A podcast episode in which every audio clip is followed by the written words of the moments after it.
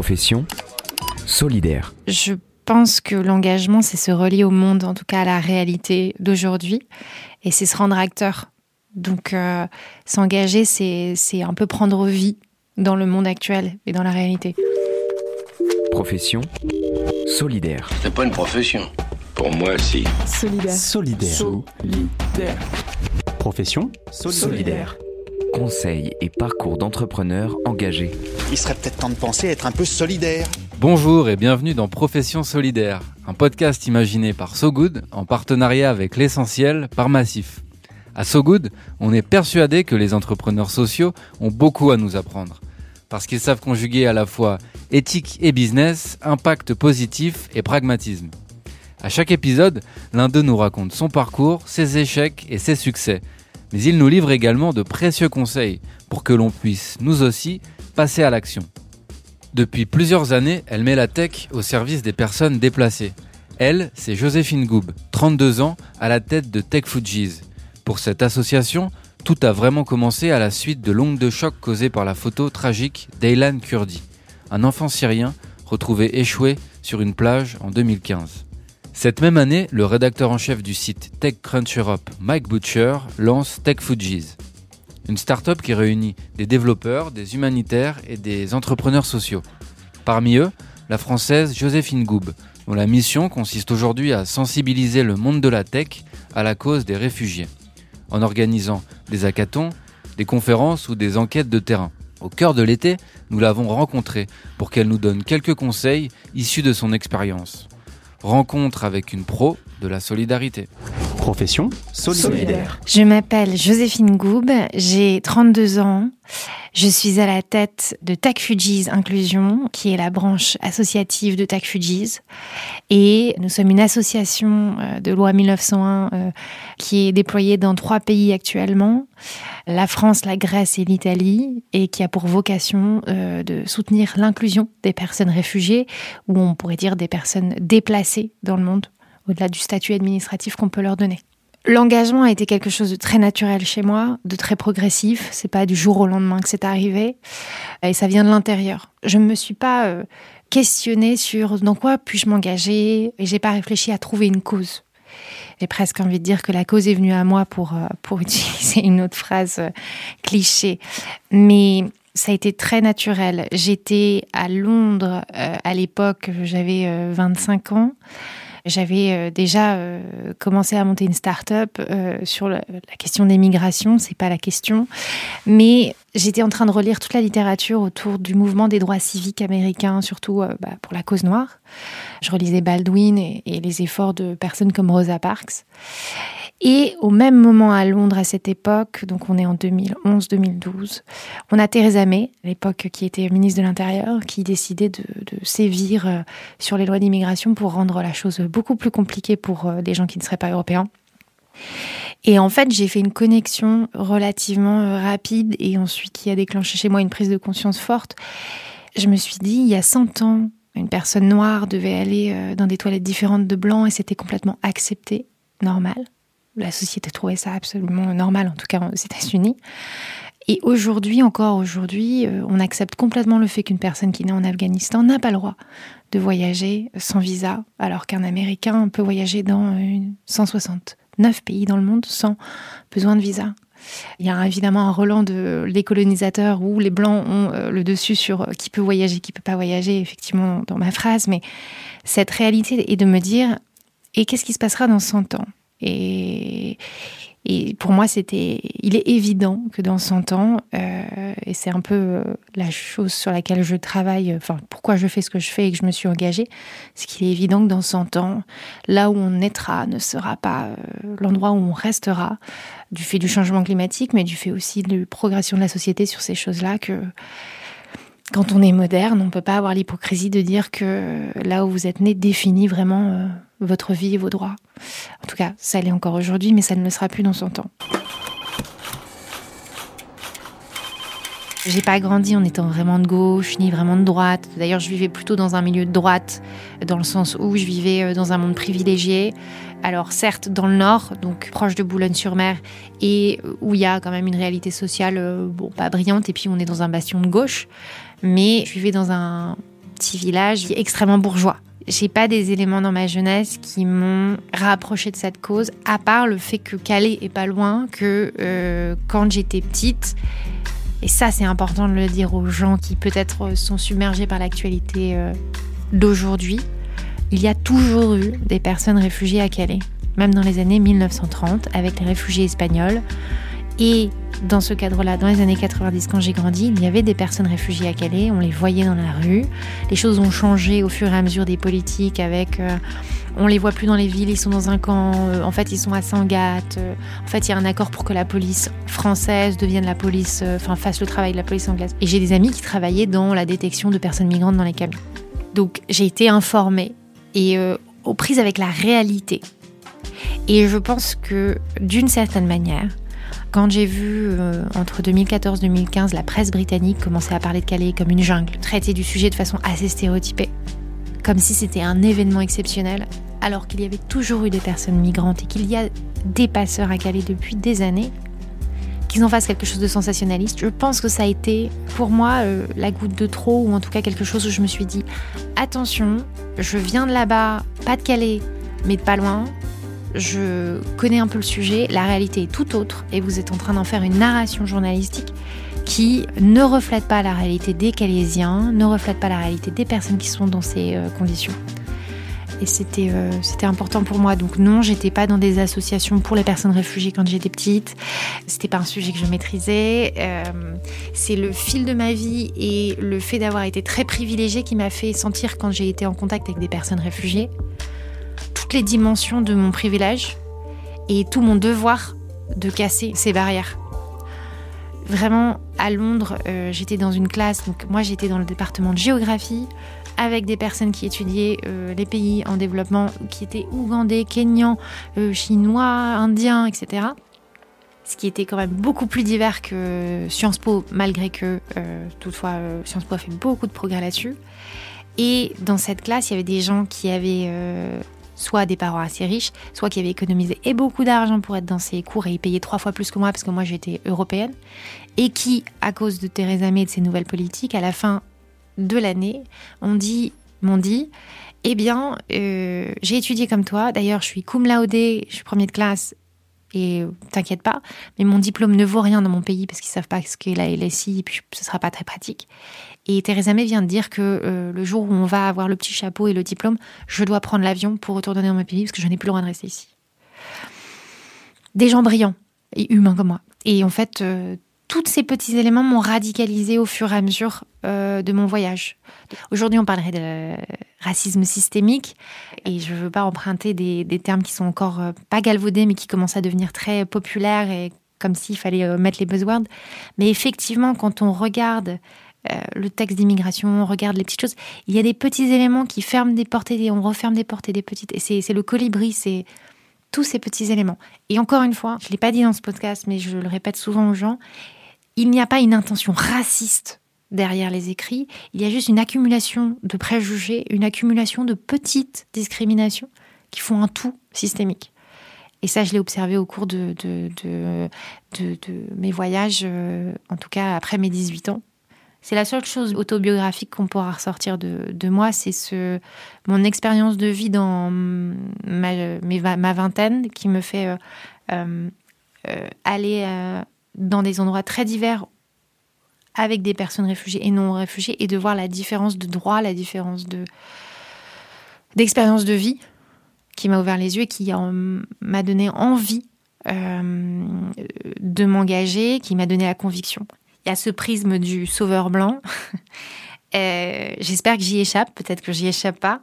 Euh, mais en tout cas, je le fais par conviction et par devoir. Je le fais pas pour. Je le fais pas dans une sorte de culpabilité. Je me sens pas coupable de la situation actuelle. Je me sens pleinement en capacité, avec des outils, d'y contribuer à une réponse positive. C'est tout. Profession solidaire. Solidaire. Solidaire. Solidaire. Conseils et parcours d'entrepreneurs engagés. J'ai pris la voie de l'entrepreneuriat parce qu'elle me semblait efficace. C'était du pragmatisme. Mais si aujourd'hui, enfin si euh, aujourd'hui la voie efficace était d'être fonctionnaire, je serais fonctionnaire.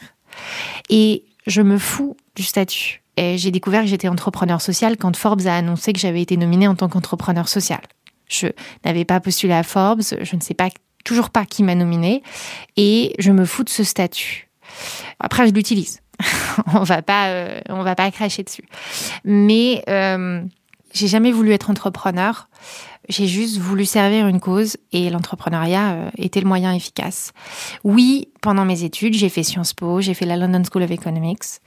J'ai fait d'ailleurs euh, des études surtout sur l'urbanisme et le développement euh, des villes dans les, dans les pays du tiers-monde. Enfin, c'est un terme un peu, aujourd'hui, un peu vieillot de dire tiers-monde, mais pays en développement, on va dire, ou pays émergents plutôt. Et j'ai monté effectivement un incubateur tech et social à la LSI inspirée par les efforts qu'avait fait déjà Sciences Po avec leur incubateur. J'avais besoin d'agir. J'étais très intéressée par les nouvelles technologies. Mon père est ingénieur. Je touchais un petit peu à tout. Euh, souvent, on me pose la question si je suis ingénieur. Je ne le suis pas, mais j'ai une très bonne compréhension de la tech, en tout cas grâce euh, à ma curiosité, à mes amis qui sont ingénieurs. Et je voyais vraiment euh, comment les nouvelles technologies étaient en train de façonner le monde nouveau et ça m'intéressait d'en, faire, d'en savoir plus.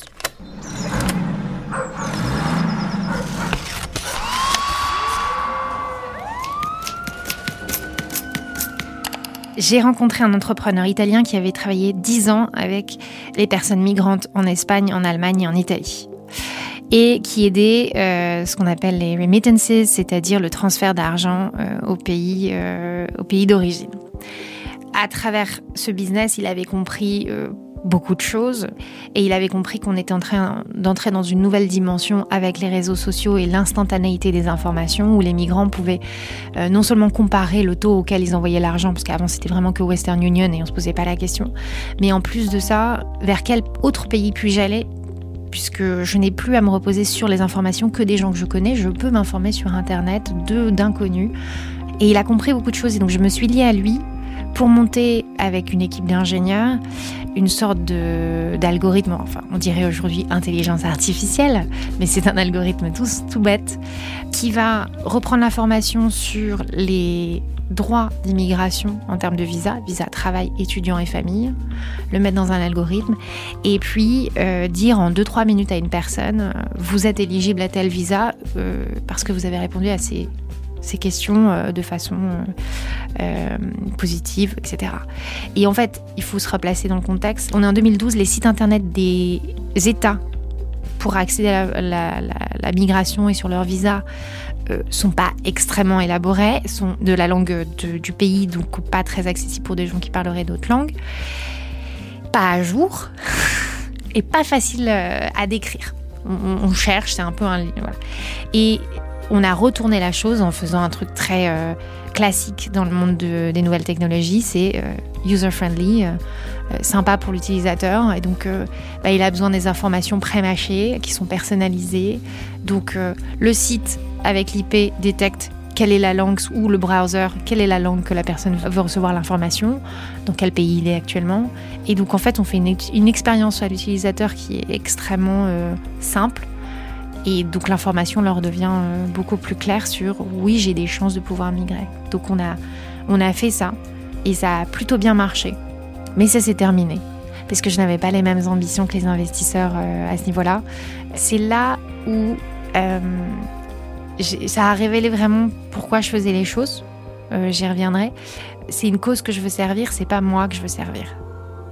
Et, je pense que les investisseurs, sans jugement moral, veulent se servir eux-mêmes. Ils ont une idée géniale, ils veulent faire du fric et c'est normal, c'est ce qu'ils ont dit dès le départ.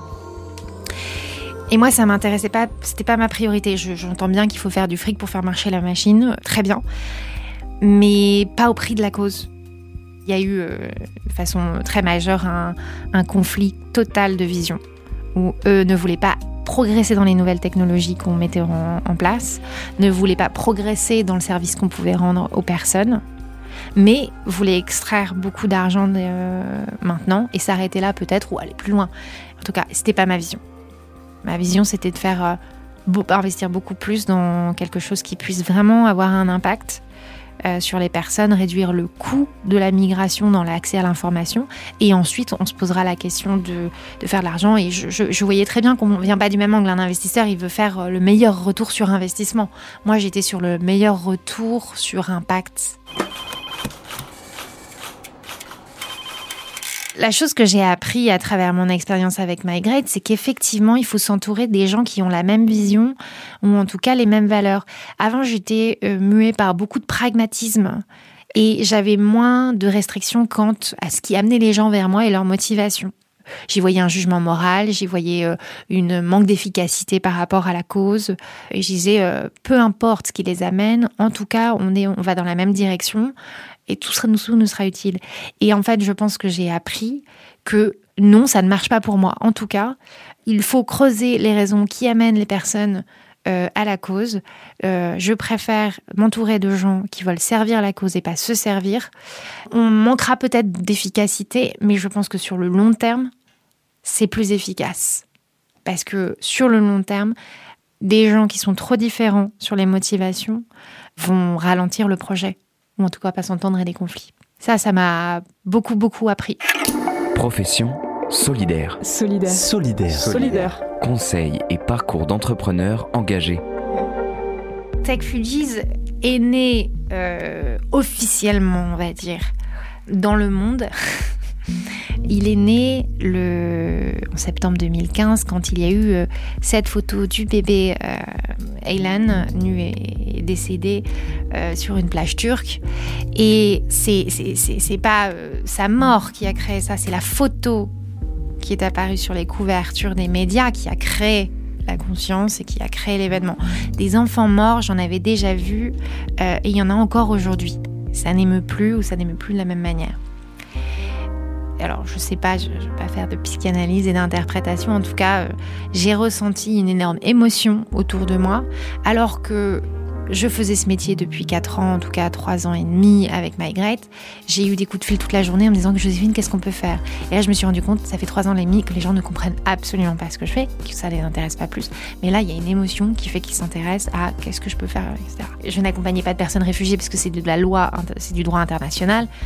J'accompagnais des personnes migrantes économiques, un Américain qui veut aller aux États-Unis, un Lillois qui veut aller euh, en Colombie, un Colombien qui veut aller euh, au Pérou. Et je réalisais que euh, les gens ne savaient pas ce que je faisais. Mais ça, c'est pas grave. L'histoire officielle de Tech Fuji, c'est que ça commence en septembre 2015 avec l'émotion qui est créée par la photo de ce petit bébé euh, sur les plages turques. Et l'éditeur de TechCrunch m'appelle parce qu'il savait que j'avais en tête des projets similaires. Il me dit, il faut qu'on fasse quelque chose. Il dit, j'ai lancé un groupe Facebook que j'appelle Tech Fugees. Est-ce que tu peux m'aider à monter euh, un événement sur ce sujet? Tu connais les sujets, etc la petite histoire non officielle que je, dévoile assez souvent, c'est ça faisait six mois que je lui envoyais des mails pour dire il faut faire quelque chose sur cette situation à nos, rives, sur des personnes qui sont hyper qualifiées, euh, mais qui vont se retrouver dans un système réfugié et donc déclassement social, et qui pourraient euh, tellement contribuer à nos sociétés, peu importe. Mais je l'avais prévenu sur le sujet et ça, il m'avait dit, euh, entre guillemets, ce n'est pas concernant. Et là, il m'appelle, il me dit c'est concernant. Les gens s'interrogent. Donc, il dit il faut qu'on monte quelque chose. Ah, je me souviens très bien, j'étais à Florence avec mes parents en voyage. et j'ai reçu des, textos et des messages sur mon téléphone pour me dire il faut absolument qu'on on parle, on mange Steak Fujis, il faut que tu sois là. Et puis je voyais déjà que les emails, les échanges d'emails sur qu'est-ce qu'il faut faire. Et euh, je sais plus, il y avait un message par minute de réponse de gens du monde entier qui avaient des idées de ce qu'il fallait faire. Et parfois, au milieu de dix messages, il y avait un message qui me faisait extrêmement peur. Et donc, j'ai euh, pris un, avion très vite pour revenir plus tôt à Londres pour dire attention, euh, dans le monde de la tech, euh, il y a un motto qui a été lancé par, enfin je crois, par Facebook. Alors en français c'est avance vite, casse les choses et tu diras pardon plus tard. Chose comme ça. C'est qu'il faut apprendre vite de ses erreurs. Le problème, c'est qu'on ne peut pas faire ça dans le monde euh, de l'humanitaire, du social, parce que ces mondes sont régis par un motto qui est très différent, qui est euh, en anglais do no harm, ne blesse pas. C'est que toute action ne doit pas, euh, même investie de bonnes intentions, faire pire ou faire du mal. Et donc, quand on, arrive avec un monde qui pense c'est pas grave si on casse des choses, on apprend.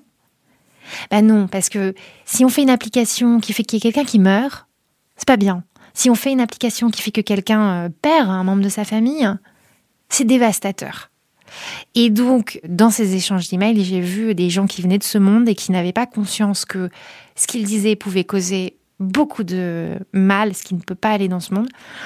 Et deuxième chose, qui aussi enfreignait des lois, c'est-à-dire, alors il y a eu très peu de cas, hein, mais ils n'avaient pas tous les éléments sur la situation actuelle de personnes réfugiées et le droit qui régit euh, leurs droits, en fait.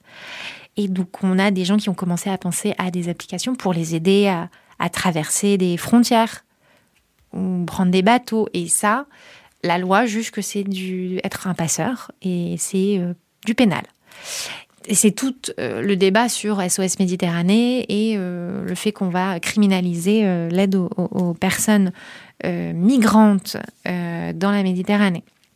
Donc, il a fallu faire un petit rappel à l'ordre de dire c'est pas parce qu'on est dans les secteurs des nouvelles technologies avec des choses très nouvelles qu'on ne peut pas prendre conscience du droit droit international et du droit qui s'applique, et du fait qu'on traite avec des humains et des personnes qui, peuvent, qui sont dans une situation extrêmement précaire.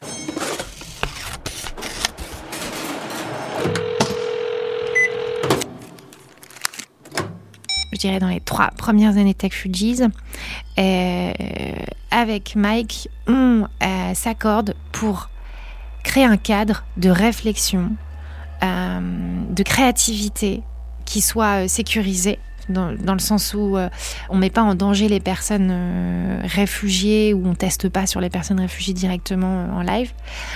Et on crée un cadre pour penser l'innovation au niveau humanitaire, au niveau social, avec des personnes réfugiées, avec des ONG, pour mettre toujours encore le cadre et le cœur de la problématique, c'est la personne réfugiée qui a ses besoins. On dépolitise, on n'est pas là pour dire on est pour, on est contre et faire des discours politiques. On est là pour, pour résoudre des problèmes tout en sachant que ce cadre dit bien ses limites et on a créé des guiding principles au bout de ces trois, années. Euh, c'est des, principes directeurs de TechFugis qui expliquent qu'il y a une limite à la technologie. Euh, la technologie n'est pas une solution à un problème politique, elle est une solution à des besoins peut-être, euh, mais le problème au politique à la fin. Donc il faut avoir ses limites dans ce qu'on peut faire avec la nouvelle technologie. Donc on a créé un cadre de réflexion qui s'est traduit par des hackathons dans le monde entier. Et puis, au fur et à mesure, ce qu'on s'est quand même rendu compte, c'est que bon, il y a eu des changements dans le monde, il y a eu l'élection de Trump, il y a eu le Brexit, il y a eu toute cette force qui nous a fait comprendre que la vague était vraiment terminée sur euh, aider les personnes réfugiées, parce qu'il y avait un pushback de beaucoup de gens contre les réfugiés. Il y a eu les attentats, il, enfin, il s'est passé beaucoup de choses qui ont fait que la vague a reflué.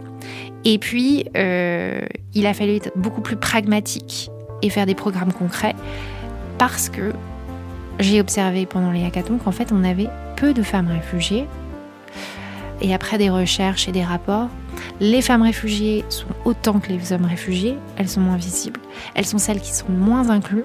On a 81% de, chômage de femmes réfugiées en France, ce qui est énorme, c'est 8 femmes sur 10, c'est 4 euh, femmes sur 5. Et si on creuse aussi par rapport aux données du microcrédit, quand on aide une femme, on aide une famille. L'argent, 1 euro donné à une femme va être vraiment mis à contribution de la communauté ou en tout cas du foyer, plus qu'avec un homme. Et donc on s'est dit, on va créer un programme d'inclusion pour les femmes réfugiées. Ce qui va faire partie de la deuxième pierre angulaire de TechFugis, c'est qu'on fait de l'innovation et c'est cool. Et c'est des projets à long terme et ça va se déployer dans le monde entier et on va peut-être pouvoir les mettre à l'échelle, chouette. Mais on va aussi créer des programmes d'inclusion très concrets qui vont aider ces personnes à rentrer dans le monde des nouvelles technologies et aussi à en faire partie. Parce qu'il y a une autre chose que je n'ai pas dite, c'est que on a réussi à ramener des personnes réfugiées à tous les hackathons qu'on a fait et qui contribuent à ces nouvelles technologies, mais ça restait quelque chose de difficile et ils étaient tout souvent plus en consultation qu'acteurs de ces nouvelles technologies. Je voulais que ça, ça change.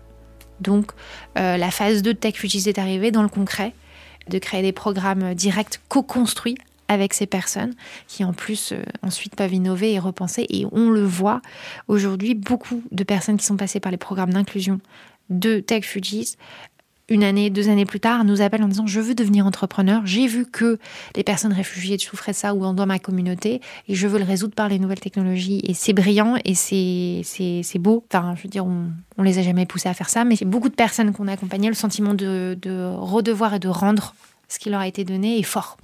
Profession solidaire. on est une association, on est euh, principalement financé par du privé, dû à la RSE, du mécénat de compétences. Et ça, ça a toujours été notre volonté d'être assez indépendant politiquement, puisque ce monde est ému par euh, le besoin de résultats. Donc on voulait, euh, en s'engageant avec des avec des corporates, enfin des entreprises, on voulait que ce soit le résultat et l'impact qui priment. Euh, non pas que les subventions ne le font pas, mais c'est pas une- la même manière de penser les choses. Et là, cette année, on a fait euh, nos demandes de première euh, subvention, grosse subvention, et on va euh, commencer à être un peu à parce qu'on veut grandir notre impact en Grèce, en Italie et en France, et pour ça, il nous faut un socle un peu plus important. Donc, on va commencer à faire appel à, des subventions. L'argent n'est pas le problème. Faire de l'argent n'est pas un, défaut, c'est pas mal. C'est comment on fait l'argent, comment on crée de la valeur et comment on la redistribue? Et donc, euh, je gère euh, Tag Fujis euh, en pensant euh, comment on crée plus de valeur. Et donc, euh, en créant plus de valeur, on fait plus de rentrées d'argent. C'est pas la question de la rentabilité qui est importante, je pense. C'est vraiment la compréhension, l'internalisation de la, les externalités. Encore une fois, je reviens du monde de l'humanitaire et du social. Le motto, c'est do no harm. C'est à quel point mon action n'est pas en train de créer, en fait, des externalités négatives, même si mon action est bonne. Elle crée quelque chose de vicié. En quoi aider les gens va les mettre dans une trappe à pauvreté ou va les rendre assistés et donc pas les, leur permettre de, d'être autonomes dans la vie? Il bah, faut mesurer tous ces éléments-là. Donc, euh, ça fait partie de l'ADN de Tech Fujis de penser euh, à créer de la valeur et que les gens dans la société et dans l'économie veuillent participer à cette création de valeur et ils voient leur euh, intérêt ou ils voient euh, un bénéfice. Mais euh, c'est pas faire de l'argent qui nous intéresse. C'est créer toujours plus de valeur avec les moyens qu'on a. Je ne veux pas euh, donner une norme à la façon d'entreprendre dans le social. Pour moi, l'engagement, il a été inné, il a été viscéral, il a été naturel et progressif. Peut-être que des personnes y arriveront dans un chemin beaucoup plus torturé ou un énorme déclic du jour au lendemain. Et je veux pas juger euh, de ça. Euh, par contre, euh, effectivement, euh, je pense que l'entrepreneuriat social doit se concevoir non dans une façon héroïque, je vais sauver le monde, qui me semble euh, empreinte d'ubris, d'ego et de, c'est pas réaliste, mais de je veux contribuer à résoudre le problème et d'être réaliste par rapport à ce qu'on peut y faire. Et si on a des grandes ambitions, savoir que ça va nous faire travailler énormément et que peut-être qu'on va changer le monde, mais que, euh, mais que c'est- très bien d'avoir des ambitions tant qu'elles sont réalistes et tant qu'elles sont euh, motivées par, par une cause profonde. Moi, c'est ce qui me meut. Profession solidaire. Solidaire. Solidaire. Solidaire. Conseils et parcours d'entrepreneurs engagés. Et pour finir, on a demandé à Joséphine Goub ses trois conseils pour se lancer dans l'aventure de l'entrepreneuriat solidaire. Le premier conseil, c'est euh, de ne pas vouloir sauver l'humanité, mais de vraiment contribuer à résoudre le problème. C'est une dimension bien autre quand on, on essaye de contribuer parce qu'on vient à sa propre échelle, dans ses propres dimensions et dans ses capacités et qu'on puise dans ses forces. Et je pense que dans l'inverse, quand on veut sauver, on se retrouve avec une petite cuillère pour vider la mer. C'est très important. La deuxième chose, de ne pas tomber dans le tourbillon médiatique. L'objet n'est pas la communication mais l'action. Si la communication peut pousser à l'action, c'est très bien. Mais on le voit bien aujourd'hui avec la consommation qui est faite sur les réseaux sociaux d'informations. Euh, ça pousse rarement à l'action désormais. La communication peut nous faire perdre pied avec la réalité. Et en fait, quand on fait du social ou de l'humanitaire ou du concret de la réalité, euh, on n'a pas le choix que de se confronter à la réalité et de l'agir dessus. Donc, il ne faut pas s'enfermer dans sa petite bulle. Le troisième euh, conseil que j'ai développé à peu près aussi un peu dans l'entretien, c'est de bien s'entourer des personnes qui euh, agissent dans ce même paradigme avec les mêmes motivations. Ça ne veut pas dire s'entourer des gens qui sont comme soi, pas du tout. Ça veut s'entourer des gens qui ont la même vision sur le long terme et les mêmes valeurs. C'est important pour le succès du projet sur le long terme, il y aura moins de conflits, ça avancera plus vite. Et ça ne veut pas dire que dans la réalisation, elles ne penseront pas différemment. Aujourd'hui, j'ai dans mon équipe des personnes extrêmement variées, j'ai des personnes à des âges extrêmement différents. On a dans nos équipes des personnes elles-mêmes réfugiées, on a des personnes qui sont LGBT, enfin bref, on coche à peu près toutes les cases de ce qui est diversité sans le vouloir. Et c'est génial parce que on n'est pas toujours d'accord sur la réalisation, mais sur le fond, on est d'accord. Et ça, c'est le plus solide